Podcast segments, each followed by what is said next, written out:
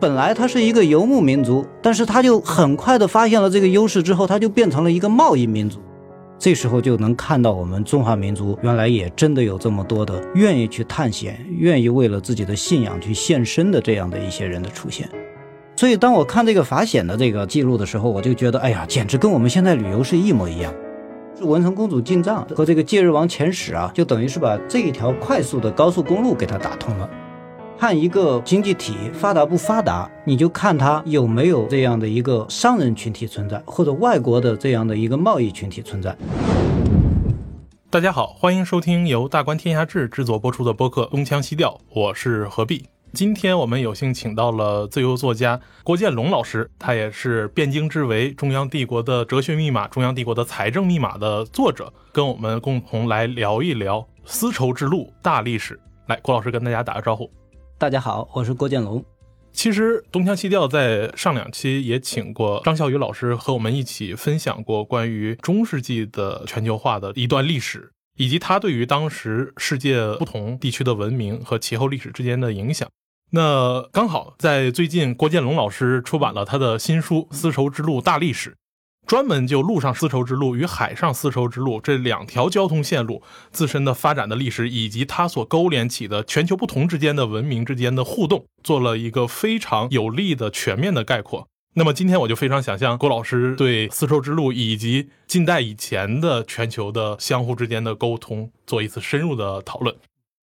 郭老师，其实，在咱们学校里面的正常的历史教学中，通常会给我们一种感觉，就是说，虽然我们说。中华文明是一个东亚的文明中心，嗯，但是更多的会讲述自身的历史，在讲究对外的交往过程中，这部分的东西就会比较少，以至于我们在学习近代史的时候，总感觉说啊，睁眼看世界第一人林则徐、魏源，仿佛之前我们就没看过世界一样。对，但是这次。您的这本书就是《丝绸之路大历史》，给了我们一个几乎是不一样的历史观。也就是在前半部分我去看的时候，会有一个非常深刻的感觉是，其实我们从汉代开始，嗯，中华文明或者华夏文明，或者是中原地区的人，他就一直在试图向外去探索。从张骞凿空西域，到法显西行，再到玄奘西天取经，这个我们都很耳熟能详的故事。嗯，那他们所走的这一条路线，在后来呢？又被近代的德国地理学家里希霍芬重新发现啊，把它命名为说叫丝绸之路，认为这是东西方贸易的很重要的一条线路。嗯，但是这条线路我们听到的总感觉是说，这上的商人是阿拉伯人或者粟特人，嗯，很少说哎，我们中国人到底是在干什么？而您在这个前半部分的这本书的讨论里面，着重就讨论了说我们中国人是怎么通过这条路线向外去探索的。那您是怎么去理解说？从西汉开始，一直到盛唐这一段时间，我们中原地区的人通过丝绸之路去向外探索这样一段历史。嗯，其实何必你刚才讲的也有一定的道理。你比如说丝绸之路这个历史上，就是说在很长的一段时间之内啊，它都是这个中间的就是粟特人是吧？然后海上呢就是波斯人、印度人，甚至连就是东南亚人都包括在内。但是中国人好像一直是缺乏这样的一种贸易的传统。因为我们中国的这个可以说是一种资源诅咒，就是说我们的这个资源实在太丰富了。我一直在说，我们中华民族不是一个不幸的民族，而是一个非常幸运的民族，过于幸运的民族。过于 对对对，因为我们的这个庞大的，就是说华北地区、长江中下游相连的这样的一种平原啊，甚至还可以包括关中盆地和四川盆地，是吧？都可以囊括在内。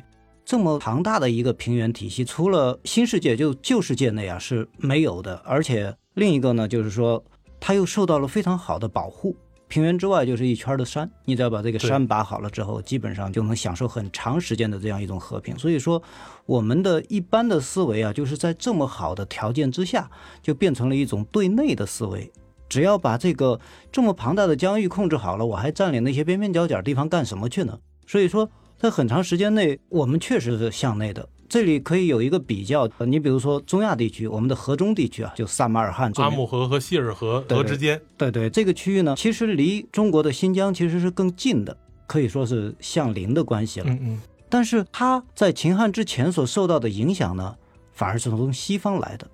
比如说是在希腊的这个是吧？希腊北部的这个马其顿的大亚历山大的东征，哎，他的东征不光是把这个波斯帝国给灭了。它是一直打到了中亚地区，甚至在这个阿富汗地区建立了这样的一个国家，是吧？就希腊人的帝国，叫巴克特里亚帝国。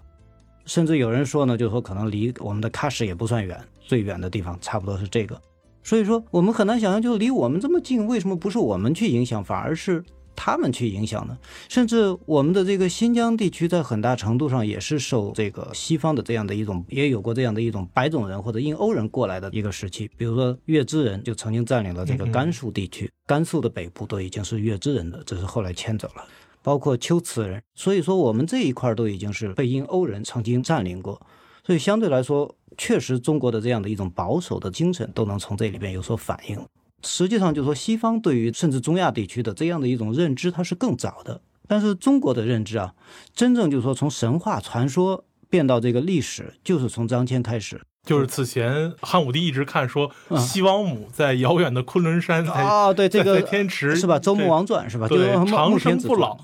对对，过去都是传说或者是神话时代的对于中原人的影响，大家也就看《山海经》。但是的确到了西汉的时候，我们有所谓的张骞的凿空之旅，称为是第一次的对于西域的广泛的而全面的认知。为什么会在西汉这样一个对于中国来说，秦汉之际也是一个比较重要的，首次从一个宗宗法分封制向一个中央集权帝国的转变过程中，而且在这个帝国初期非常年轻的时候，开始中原的政权有一个向外的这么一个主动探索的过程。为什么会在这个时候会有这样一种心态呢？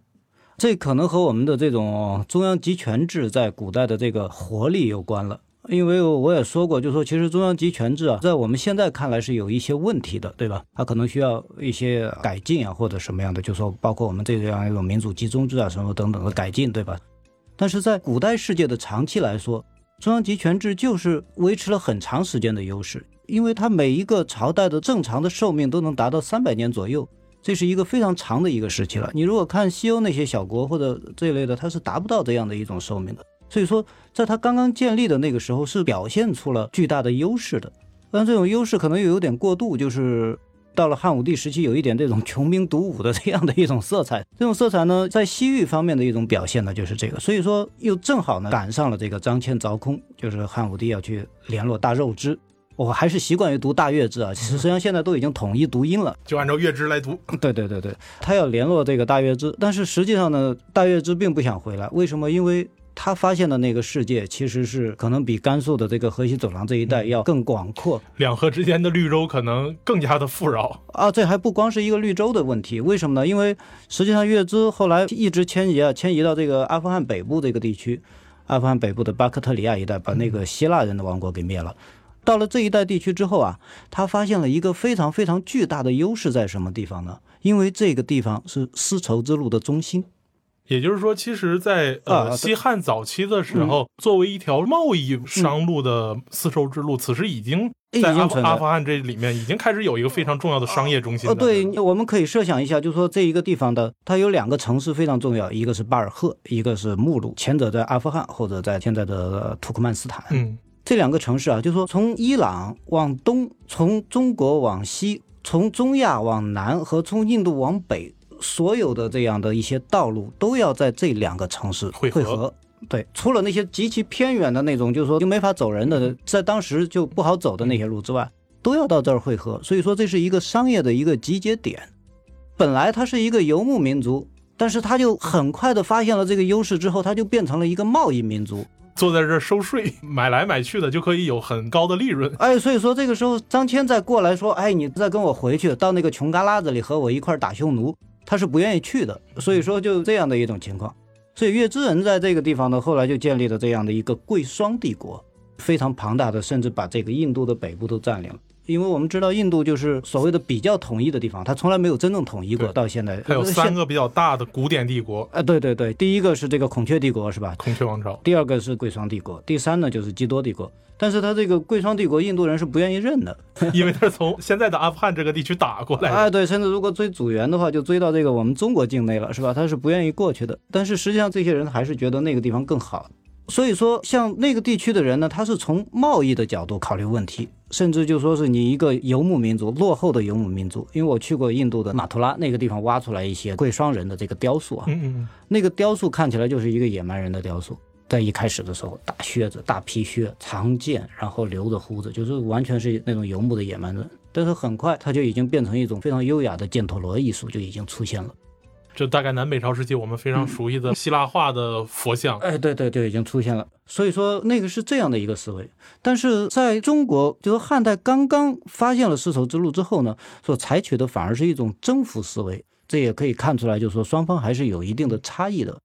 所以说，如果说把这个陆上丝绸之路进行总结啊，其实张骞凿空之后的第一个阶段反而是征服时期。我们可以说它持续了整个汉代的这样的一个范围吧，就东汉、西汉的这样的一个范围内都是这样的一个时期。特别武帝时期的这样的一种军事冒险其实是不少的。我以前的时候一直觉得奇怪，有一个人叫李广利，他就叫封他为二师将军。我二师到底是什么意思呢？两支军队吗？还是什么？直到后来我搞清楚，原来二师是个地名，就是征服二师的将军啊，对，就是奥什，现在叫奥什，它是在这个吉尔吉斯斯坦境内的这样的一个非常著名的一个城市，在哪儿呢？就在这个费尔干纳谷地。哦，为什么要征服这个地方呢？就是因为那儿有马，汉武帝想去那儿，就是大宛天马 啊，对对对，费尔干纳谷地就是大宛嘛，二师就是那儿的一座城市而已。所以说，它是从一个征服思维出发的。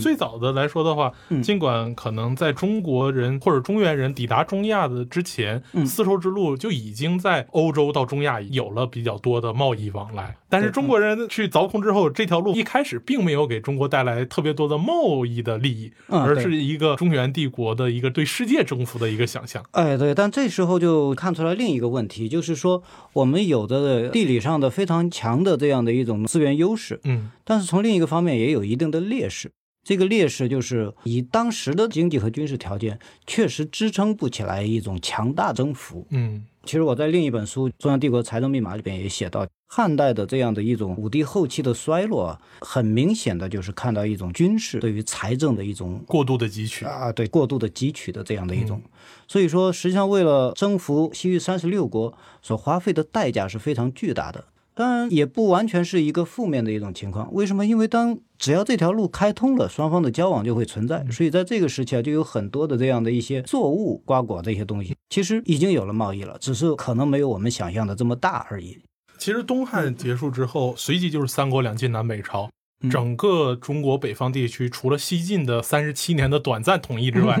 绝大部分时间都处于一个分裂的状态，而且是有所谓的五胡入华，嗯，是一个非常剧烈的民族大融合的时期。嗯，那也在这个时期呢，来自印度的佛教顺着您刚才说的，从阿富汗向北，越过葱岭来到了新疆，再从现在的新疆、甘肃，嗯，呃，传入到了中原地区。然后这个时候，您的书里面的头三章。就非常明显的表现出说，在宗教和信仰的驱使下，嗯，中原人也开始主动的去探索西域的这个道路，而这个时期就感觉跟汉朝这样中央统一帝国时期的对外扩张的思路又不一样。嗯，对，所以凿空之后啊，就进入它的第二个时期，也就是双方的这样的一种文化交流的一个时期，或者叫信仰时期。这个时期也是我最喜欢的时期之一，因为确实有很多的这样的一种冒险精神的人存在。这时候就能看到我们中华民族原来也真的有这么多的愿意去探险、愿意为了自己的信仰去献身的这样的一些人的出现。我们也不用举一些很偏门的一些例子，就发现，其实我看了就非常喜欢，因为我本身就是一个背包客。只要大家背包旅行过，都知道就是一路上的这样的一些非常有，不光是艰辛，也有很有趣的一些事情。你比如说。去西藏的人往往会这样，就是到拉萨碰见一群人玩的很好，哎，然后大家就一约就去了这个山南。山南回来了之后，哎，吵架了，呃，有些人散了，有些人呢玩的挺好的，又在一块儿又约去珠峰。去珠峰的路上呢，哎，又碰到原来的一拨人，然后大家伙呢又磕磕绊绊的又一块儿走。走到珠峰呢，又有些人还不过瘾，他就要去这个阿里那边，是吧？要去后藏，然后又会碰到新的人，也会碰到老的人，也有人分手。这样的一种情况是一路上是非常常遇的，所以当我看这个法显的这个记录的时候，我就觉得，哎呀，简直跟我们现在旅游是一模一样嘛！你比如说法显，他出发的时候，他到了这个甘州，也就是我们的现在的张掖一带，去这一带的时候，他带了四个同伴去，到那儿又遇到一堆同伴，然后再往前走，走到这个敦煌的时候，有些人说我不想走了，也就回来了；有的人说我再等一等，你们先走，他们就先走，然后走到下一站到燕齐的时候呢，因为燕齐是小乘佛教。对他们比较刁难，不给他们施舍。这个时候，有些人没钱了，没钱了就说不得不，哎，对，你们有有钱的先走。然后说这大乘佛教区域在哪儿呢？啊，大乘佛教就北边那个盆地里边有一个叫高昌的地方，那个地方是大乘佛教，所以这帮人就跑到高昌去借钱去。去化缘。哎，对，化缘去。然后剩下一部分人呢，再发现这一部分人在走，然后走到和田呢，又有的碰到了，有的就再也没碰到。反正就这样分分合合的。他们还有下坐的规矩，就是夏天的时候必须多久的时间要打坐。哎，这一点其实是非常东南亚的传统，因为他们是雨旱两季。对对对对，所以说就是这个印度的这个传统是吧？就下坐，就是因为他们有蒙宋呃雨季，就所以说有的人愿意下坐，有的人又不愿意。然后这一路上就这样磕磕绊绊的走到了这个巴基斯坦的这个，当时呢佛教有两大中心，一大中心呢就是佛陀出生的那一片儿那些，嗯或者他传法的那在真正的印度。路的那一块，哎，在真正的印度那一块儿，然后另一块儿呢，还有一个中心呢是假佛教中心，它是贵霜人搞的这一块儿。贵霜人占据的，他主要的就在这一块儿，因为他信仰了佛教之后呢，他就把很多的这样的遗迹带到了这个地方，所谓的圣迹啊，嗯，就是我印象比较深，你那个书里面提到了佛影，它是在现在的阿富汗，对对对。又又不是在佛陀曾经真正待过的。但是因为佛教它有一个传说，不是传说吧，就是说他们的理论就是说世界已经有了很多次的毁灭和重生，这叫劫。嗯，在每一劫里边，它都有一个佛陀。所以说这个什么呢？阿富汗和巴基斯坦这一带呢，这个释迦佛这一带肯定不是在他们这儿了。嗯嗯，但可能在上一节或者上上节的时候，对对，释迦佛的上一节就在这儿有过活动，然后释迦佛的上一节的上一节在这儿也有活动，所以他就是不断的往上找，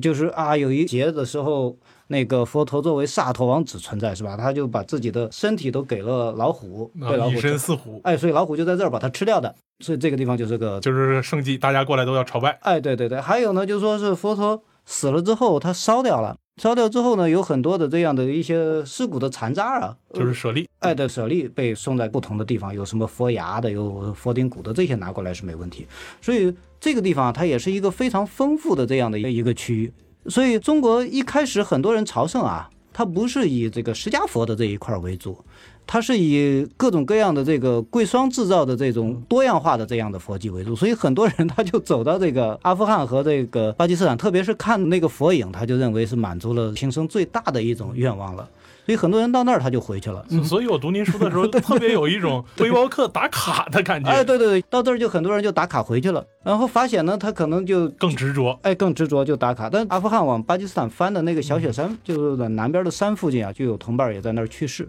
剩下的呢，就两个人就这样一直走到了这个真正的佛陀的这个生迹这些地方，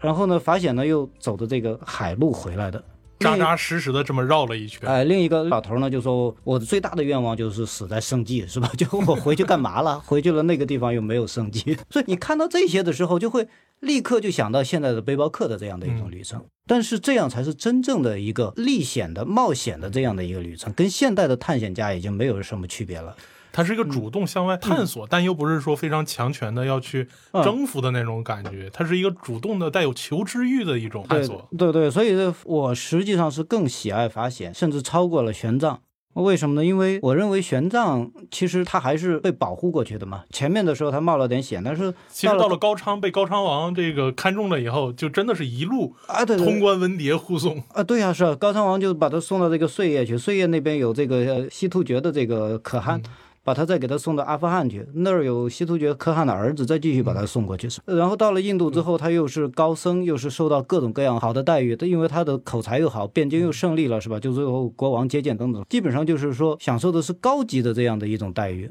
但是法显真正是作为一个行脚僧，作为一个真正的背包客的这样的一种行程。嗯。那回到丝绸之路这条道路的本身，我们会发现，其实也恰恰就是在法显的那一时期开始，我们现在能看到的很多遗迹，其实嗯最早也就能追溯到那一时期，比如像嗯我们熟悉的敦煌的石窟，以及到了新疆的这些佛寺和石窟，嗯。其实很多时候都是能追溯到南北朝时期的这一系列的遗迹。对对对，其实那个时候后来人也是看前人的遗迹了。你比如说，其中提到一个叫这个宋云和惠生的这样的一种旅程。其实他走到新疆南部的那个和田一带的时候啊，嗯我忘了哪个城市了，他们就发现那个地方有很多的经幡，而那些经幡呢，就是一看不是本地的，就是汉地人留下的。嗯，他们呢比法显晚上呃一百年左右，所以说他们看到的很可能就是法显当年留下的。是吧？就已经成为一种遗迹了，就跟我们现在去西藏看那些经幡或者看那玛尼堆是一样的道理。其实已经在不断的这样制造。其实法显时期看的很多的东西呢，佛影啊这些，其实也就是玄奘看的，他也会去看一下。比较有意思的是，呃，我们说到了唐朝这个时期呢，就是中央王朝再一次比较强盛的时期。我在书中发现，您抓住了一个比较有意思的点，就是丝绸之路在这一时期已经不单是一个我们现在刻板印象里的，它要通过西域、通过新疆到达阿富汗，再往西走的，同时它还分叉从青藏高原这儿又分出了一支，抵达了这个印度。这时候我们就会发现，人们对于交通路线的探索。其实，在很早的时候，要比我们印象中更早的时候，就已经贯穿了当时亚洲内陆的这些重要的文明中心，而且这些文明中心之间的互动，嗯，呃，也要比我们想象中的更加频繁。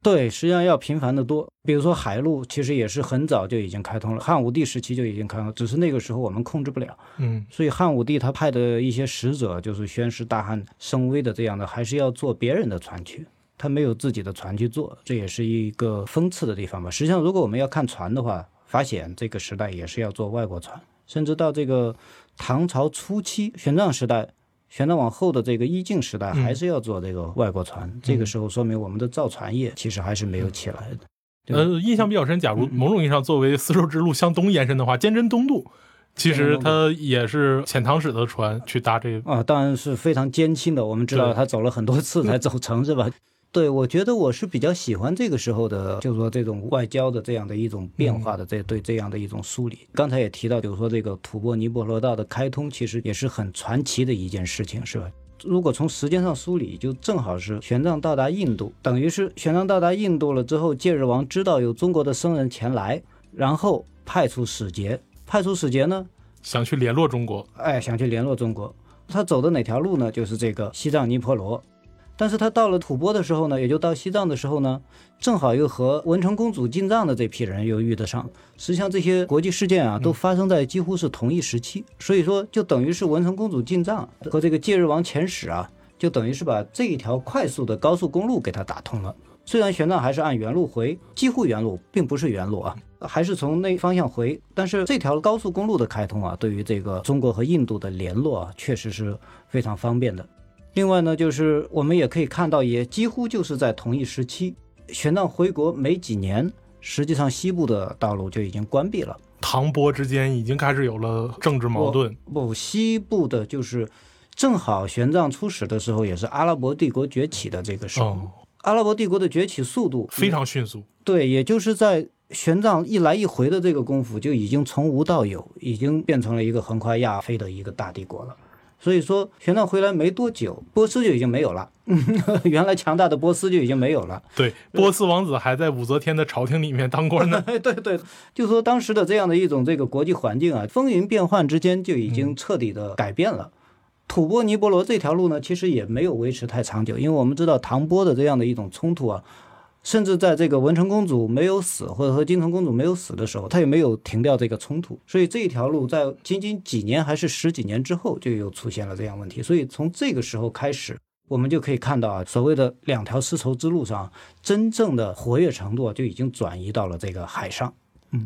嗯。但说到海上丝绸之路的话，我们会发现，当它去非常繁盛的时候，从世界的这个图景来看，反而会达到一个比较有趣的，或者是让我们难以想象的状况。就是说，海上丝绸之路，我们熟悉它最繁盛的时候是中国的宋朝，那它有杭州市舶司，有宁波市舶司，这是我们学习中国历史会经常谈到的。那与此同时，我们会发现。中国的北部，由于这个游牧政权的这个建立，就是辽朝和金朝以及西夏，将北宋沿着陆路的这条丝绸之路的这个交往给阻断了。那同时，呃，我们看中亚和西亚地区，它又有这个阿拉伯帝国以及阿拉伯帝国附属的一些小政权，非常碎片化的在这个陆地上分布着。那与此同时，在中世纪的欧洲，那么它在路上。又有这个拜占庭帝国，然后又有这个西欧的朱日耳曼的封建的，像法兰克人的王国这一系列的。但是这一时期的贸易海上丝绸之路反而将这一系列碎片的政权或者文明给它联系在了一起。那之前肖宇老师在谈到这一段时期呢，他称之为一个不自觉的全球化。在千年之前，我们已经达到了一个相当大家互相有着某种默契，去让这一条贸易之路给它维持起来。对，可以这样说，有这样一个很有趣的一个时期，就是没有一个人能够完完全全的控盘的一个角色，是吧？但是这条路没人控盘，却又非常繁荣。啊，对，对中国来说啊，这有一点其实是非常有意思的，嗯就是这个时期中国政府，就唐朝和宋朝的这个政府啊，学会了征收商税了。就在以前的时候啊，甚至以后，包括明朝之后啊，他都没有这一块的这个收入，或者说这一块收入他不看重。但是唐代的时候，你刚才讲的是市舶司啊，唐代就已经出现了，所以说他学会了这样的一种商税体系。你比如说一条船，呃，不管是唐代的和宋代的，一条波斯船到了这个港口上，比如说到了广州或者到了泉州，这个时候这个政府官员啊就要去欢迎这个船，然后不让船上的把东西都卸下来，卸下来之后呢，就开始数多少多少多少，然后比如说价值一百万。好，那就抽一部分税。这个税呢，有时候高，有时候低。你比如说，有人记载唐朝的商税最高能到了百分之三十，这是阿拉伯人记载的。然后呢，宋代呢有说百分之十的，反正就说是可以承受的范围内吧。然后呢，把这个商税征完了之后呢，皇家还有优先购买权。有时候啊，比如说那些贵重的物品啊，哎，这个商人觉得这个好，这是购买的，但是这个就是要给价的了。然后剩下的呢，它是允许你自由贸易的。它是通过这样的一种体系就建立起来了，所以这个体系建立起来之后啊，是对所有的人都是有利的，就是政府它能收到钱，然后呢，商人他能卖货，然后人民的这个物质也极大丰富，所以这一套体系的建立，我们可以和后来的这个明朝有一个明显的一个比较，这是唐宋时期所采取的这样的一种商税的一种体系啊，但是到了明朝的时候，他把这个商税的体系就断掉了。就说你一个海外商人，你到中国来做贸易，你不能称你是商人，你只能跟随使团，跟着一个暹罗的使团来。这个暹罗使团，比如说有三十个的名额，其中只有两个一正一负是真的，剩下二十八个呢都是商人，就卖给这些商人，他是要卖的，卖给商人的这个名额，暹罗王他是可以赚一部分钱的。然后这个二十八个商人里边呢，有八个大商人。他出的钱多，所以这八个大商人呢，到了中国之后呢，他就跟着这个真正的两个使者北上去见这个皇帝。皇帝见了皇帝呢，他的所有的货物啊，就献给皇帝。皇帝说：“哎，我地大物博，你献给我十块钱的东西，我要赏赐你三十块钱。”所以皇帝肯定是赔钱的。然后剩下的那二十个小一点的商人呢，就准许你恩准你在当地卖货，在广州港口上卖货。他是这样的一种方式，所以这个方式呢。第一是限制的量很小，民间得不到什么好处。虽然有二十个商人，那还太少了，没有自然的这样的一种商业贸易了。特别是对于政府来说，贸易是没有好处的，因为你要供他一路的这个吃喝，这全都是皇家掏钱，全都是这个地方政府掏钱的。然后来了之后，你的赏赐永远是比他的这个进贡要多的，所以它是获不得一个利润的。所以在这个时候，它就会。尽量的限制你的贸易，就规定你只能几年一次，因为有人也利用这个漏洞啊。你比如说来的太频繁啊，瓦剌就利用这个漏洞是吧？就不停的一年来好几次，你怎么办？那日本也利用这个漏洞，所以说就给他规定你十年来一次，因为日本没什么东西可卖，就在当时就有这个问题。所以说，这我们就可以看出来，这样两种思路的这样的一种贸易，唐宋时期是大家都能获利的一种贸易，但是到了明代之后，变成了这没人获利的，海外能获利，但是它被限制的太少，就这样的一种贸易。从您说的唐宋那个时期，这种市场行为相对来说是一个比较自然的，嗯，但是它也要承受一定的混乱。你比如说唐代的时候，在武则天时期就出现过。应该是波斯人，波斯人的船到了这个广州，然后这个广州的刺史刁难他，所以这群波斯人就从船上下来，拿着刀就把刺史劈了，然后坐船就走了。所以这广州刺史被刺案也有过这样的。我记得在这个什么，就在安史之乱时期，广州也有另一次暴动，他必须承受一定的混乱，跟我们现在的这个广州是一样的。所以我总结出来一个经验就是什么呢？就是说你看一个经济体发达不发达。你就看它有没有这样的一个商人群体存在，或者外国的这样的一个贸易群体存在。广州是有的，我们知道这个小北地区、三元里地区是有这样的一个黑人群体存在。很多人可能觉得不好，但是它是一个指标，这个指标就是它的存在证明你是繁荣的。一旦它萎缩了，就证明你的经济有问题。其实，在世界上任何一个大型的城市里边，都会有这样的一个团体。对，北京的这个望京，是吧？对。其实古代来说，你比如说像这个欧洲汉萨同盟时期，它其实也是一个相对独立的这种商贸网络，对对。而且这些商人直接获得了汉萨同盟各个城市的自治权，它在整个封建体系之外有一个城市的这种商贸的。对，所以说我看那个张孝宇的书啊，他写到这个汉萨同盟的时候，我就很亲切，嗯，因为我觉得中国人研究研究汉萨同盟的很少，他能关注这一点，我当时感觉非常的感慨。对，其实跟您在研究这个丝绸之路的时候，嗯嗯。呃，海上丝绸之路相对比较繁盛的时候，可能中国的城市或者东南亚城市的状况有着非常相似的地方。对，其实东南亚城市一直是一个多元化的这样的一种状况。那这样一个虽然说相对混乱，但必定唐宋时期这是一个相对自然、比较自由的这样一个发展的时期。嗯，而您刚才也说到了明朝，它整个的这种政治对于经济的控制逻辑就完全发生了变化，就是一个控制逻辑了。对，它必须得让你的市场行为依附于一个政权之间的供奉的礼仪体系，因为供奉这是一个明朝首先是一个国家间的外交关系，嗯，它其次才附带着说卖给你商人这种。对对，席位可以做一点生意，这就会发现说这是一个几乎是完全不同的处理逻辑，而这中间就会有一个巨大的这种变化时期。嗯，那。这个变化时期其实就是蒙古帝国时期，嗯，因为宋之后，中国第一次完全的被北方长城外的一个部族征服并统一，而且他建立了更庞大的疆域，传下了巨大的遗产。对，就是中原地区首次不是以自我为中心，而是从属于一个更庞大的世界帝国的这个体系里面。而元朝的时候，虽然说我们说他文治可能不是特别的昌盛嗯，然后他武功当然很好。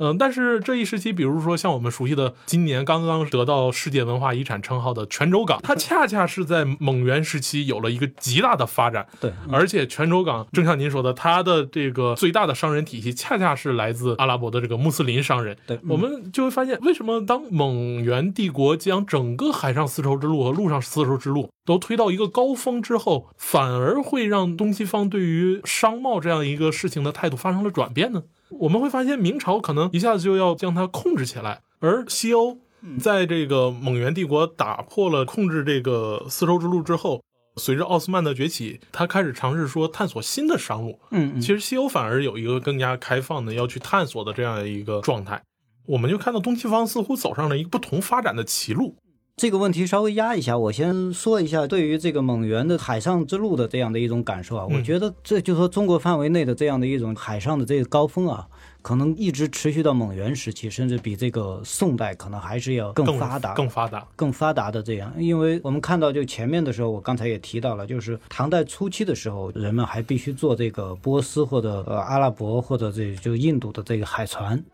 到后期的时候呢，自己会逐渐变强。到宋代的时候，我们的这个造船实力就已经是比较强了。但到元代的时候，其实还是在继续发展的，或者说这个时候就已经是绝对的第一集团了。而且我们比较熟悉的前几年的考古，其实，在南海相继发现的几艘沉船都是南宋时期运送瓷器和茶叶的这个货船。而且我们看到这些船已经不再是一个沿河沿海的沿岸的船，它是一个真正面向海洋做长途航行的海船。对，包括就是说元代，你比如说在宋代的时候，这个运河体系还是主要的这个粮道。元代虽然建立了这个京杭大运河，但是它其实已经开辟了另外的一个粮道，也就是走海路，这已经是非常少见的。这样，至今这个咱们朝阳门北还有海运仓，专门储存从海上漕运过来的粮食的这么一个仓库。对，所以说这是元代带给我们的遗产。但是为什么就是到元代之后，就是说中国和世界就走向了歧路呢？或者说甚至中国也都走向了歧路？我认为，就是说，蒙古人带给世界和带给中国的这个遗产是不一样的，因为他带给世界遗产，就是说，在当时他维持的这样的一种庞大统一体系啊，甚至在没有到达元朝的这个时期，在这个窝阔台和蒙哥这个时期，是吧？贵由这个时期，教皇的这些使者就已经开始到这个哈拉赫林的朝廷里边去了。甚至那个地方就已经聚集了俄罗斯人、法兰克人，各种各样的人种都已经到那儿，那能工巧匠做的东西都已经出现在那儿了。另外呢，就说到了大都这个时代的时候，就西方教会已经在大都设点儿了，就已经到这个程度了。所以说这个时候的这个中国呀，对于西方已经不陌生了，而且传过去的全是好消息。马可波罗的这个是吧，遍地黄金的这种帝国，所以给西方的这样的一种憧憬和向往，给了他们足够的冒险精神。后来我们也可以看到，就是说蒙古人断掉之后，很长时间内，其实西方对东方还是不了解的。你比如说，他们就搞不清楚中国到底是一个国家还是两个国家这个问题，他都很长时间内搞不清楚。就是因为马可波罗把北方叫契丹，把南方叫蛮子国，其实就是我们说的这个汉人和南人这两个等级，其实是吧？就是蒙古人四个等级里边的。至今俄语还管中国叫 Kitan，嗯，Kitan 对，Kitan 还有很多地方，有的地方叫沁，有的地方叫 Kitan 所以说他们很长时间都搞不清楚是一个国家还是两个国家，就认为如果你从印度过去的东西就到蛮子国，蛮子国北部呢应该还有个契丹国，是吧？直到明代后期的时候，他们才终于搞清楚，就利玛窦时代才彻底搞清。利玛窦时代基本已经是地理大发现之后的时期了。哎，对，到那个时候他们才就地理大发现之前，他们都一直搞不清这个问题，但是那种向往却是一直存在的，那种冒险精神。但是蒙古人给我们汉人的却是另一种感受。我有一本书《汴京之围》，其实从那个时候开始就已经有的这样的一种感受，就是女真把北宋灭掉，然后接着呢就是蒙古人或者元朝把这个南宋这两次灭国之痛给汉人留下来的心理上的这样的一种遗产是非常的强烈的。这其中就包括就是理学的这样的一种或者道学的这样的一种崛起。在之前的时候，北宋是比较开放的心态，就是说你做官的这个条件不是说你是否效忠。而是说你的才华、你的能力、你处理实际的这种经验，你比如说苏轼本身他就是一个水利专家，他在杭州西湖搞的这个苏堤、苏浚这些是吧？就他看的是这个。其实他们对于不管是这个货币政策，还是这个水利，还是各方面的官员都有所了解，他看重的是这些实务能力。但是到了北宋灭亡之后，人们更看重的是一种效忠能力，就是说汴京城灭掉的时候，你不应该逃跑，而是应该自杀。他看重的是这个，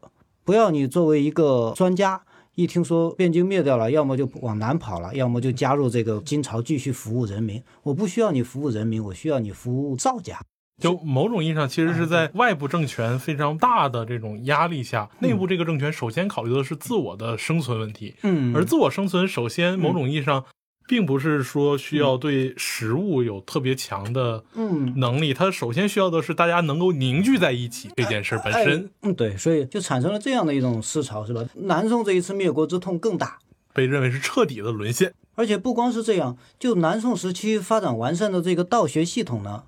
又被蒙古人给推了一把。为什么？因为蒙古人要做这个科举制，他前多少年是没有科举制的。后来终于想起来要搞科举的时候呢，那帮具体执行政策的人选的课本都是道学的课本，所以在这个时候，就是说宋代的那种更加开放式的科举就不存在，就慢慢的就变成了明代的这样的一种八股文式的科举了。所以这个时间点其实也是从这个元代开始的。所以蒙古人给汉人留的这个遗产，就是一个收缩的一种防御的一种心态，即便就说明代初期的时候。也有一种扩张的一种冲动，特别在明成祖时期，不管是郑和还是向西派出了很多的使者，我的书中都已经写到。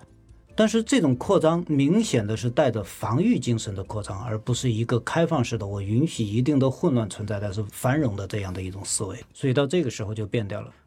可以明显的看到蒙古人对东西方的这样的一种遗产的一种差别。那呃，您在书中最后一部分其实已经开始涉及到了。在我理解，是一个后丝绸之路时代的东西方的重新碰撞，其实就是从晚明传教士，无论是从陆路还是从海路来到中国，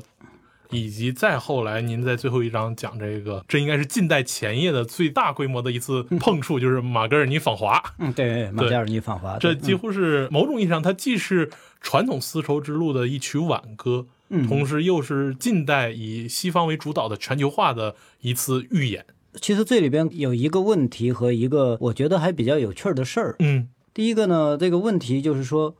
为什么你像瓦斯科达伽马发现这个商路之后，到印度那个时候还是十五世纪末期，也就一四九几年的时候，一五零一年还是零二年？嗯，对，真正就说中国的海通呢，是一八四零年，就中间隔了三百四到三百五十年左右，在这么长时间之内啊，我们的中华帝国无法做出有效的这样的一种应对。而是在我们的史书上完全看不到他们到来的痕迹，不是完全看不到，就非常弱，还是在这个外国传里边有这么一点点的痕迹。甚至在清朝人给明朝写史书的时候，都分不清楚什么葡萄牙人、荷兰人和这些人的区别，非常简略的一个记载。就在三百多年的时间内，没有做出任何的这样的一种反应，这是一个非常有趣儿的一个问题。呃，另外一个有趣儿的事儿呢，我发掘出来的就是说，葡萄牙人到来之后，他们占领了一个现在在马来西亚的地方呢，叫马六甲。而马六甲和这个明朝呢是有朝贡关系的一个国家，所以在这个时候就可以看到一次，就说外来的这样的一种宗族势力和这个原本宗族势力的这样的一种碰撞。为什么呢？因为马六甲国王实际上是派出使者到了这个明王朝，然后来告状了，说有这么一个人把我们国家占了，你看怎么办吧？这个事，那个你是我宗主，所以有这样的一个事情。因为宗主国是有义务去帮助他的这个是吧？但是他没有能力去帮助，因为明朝的到了那个时代就已经不再是郑和时代了。其实，在这样一个关键期，呃，某种意义上，东南亚这样一个地理交通非常关键的区域，中原王朝其实是缺席的一个状态。而欧洲的殖民者又有着相对成熟的殖民经验和他的国际关系的处理的经验，以至于将这个地方开始占据，并且把它发展成了一个纳入到了欧洲自己的体系里。对对对，所以最后明朝皇帝是怎么办的呢？怎么样维持自己的权威，面子上好看一点儿，又必须承认呢？这个时候啊，偏偏葡萄牙人就说认为要和中国搞好关系，所以第一次派出了。一个正式的使团前来中国，这也是西欧历史上或者说中国接受的第一个正式的使团。但这个使团帮助中国皇帝解开了这个难题，你知道怎么解开的吗？中国皇帝就干脆利索的把这个使团全部关进了监狱，把他们折磨致死，这样就替马六甲报仇了。对，第一次接触，那就这样结束了，就这样结束了。嗯，但是为马六甲报仇了。至于你马六甲以后的遭遇，我管不着了。就这样一种方式，这样一种方式，其实，在后续我们也能看到重演。比如，在一八六零年第二次鸦片战争的时候，那英法联军攻入北京的一个很重要的借口或者理由，就是中国政府在呃圆明园折磨了他们的使团。对对对对，其实我们会发现，这中间跨度接近三百年这么长一段时间。三百多年，三百多年，但是中原王朝处理这种关系的经验以及它的方式似乎并没有什么改变。对对对，直到这个第二次鸦片战争之后，欧美的使团驻京，然后开始了一个近代式的国际关系的展演。嗯，对，所以我这儿还是有那个问题，但我不做解答，只是提出来这个问题让大家去思考，就是为什么三百多年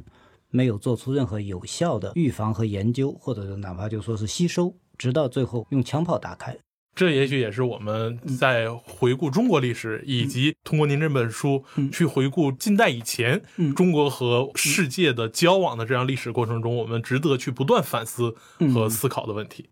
那非常感谢今天郭老师和我们一起分享了他关于丝绸之路、关于中国与世界交往的这么多的想法以及他的思考。再次感谢郭老师。嗯，好，谢谢。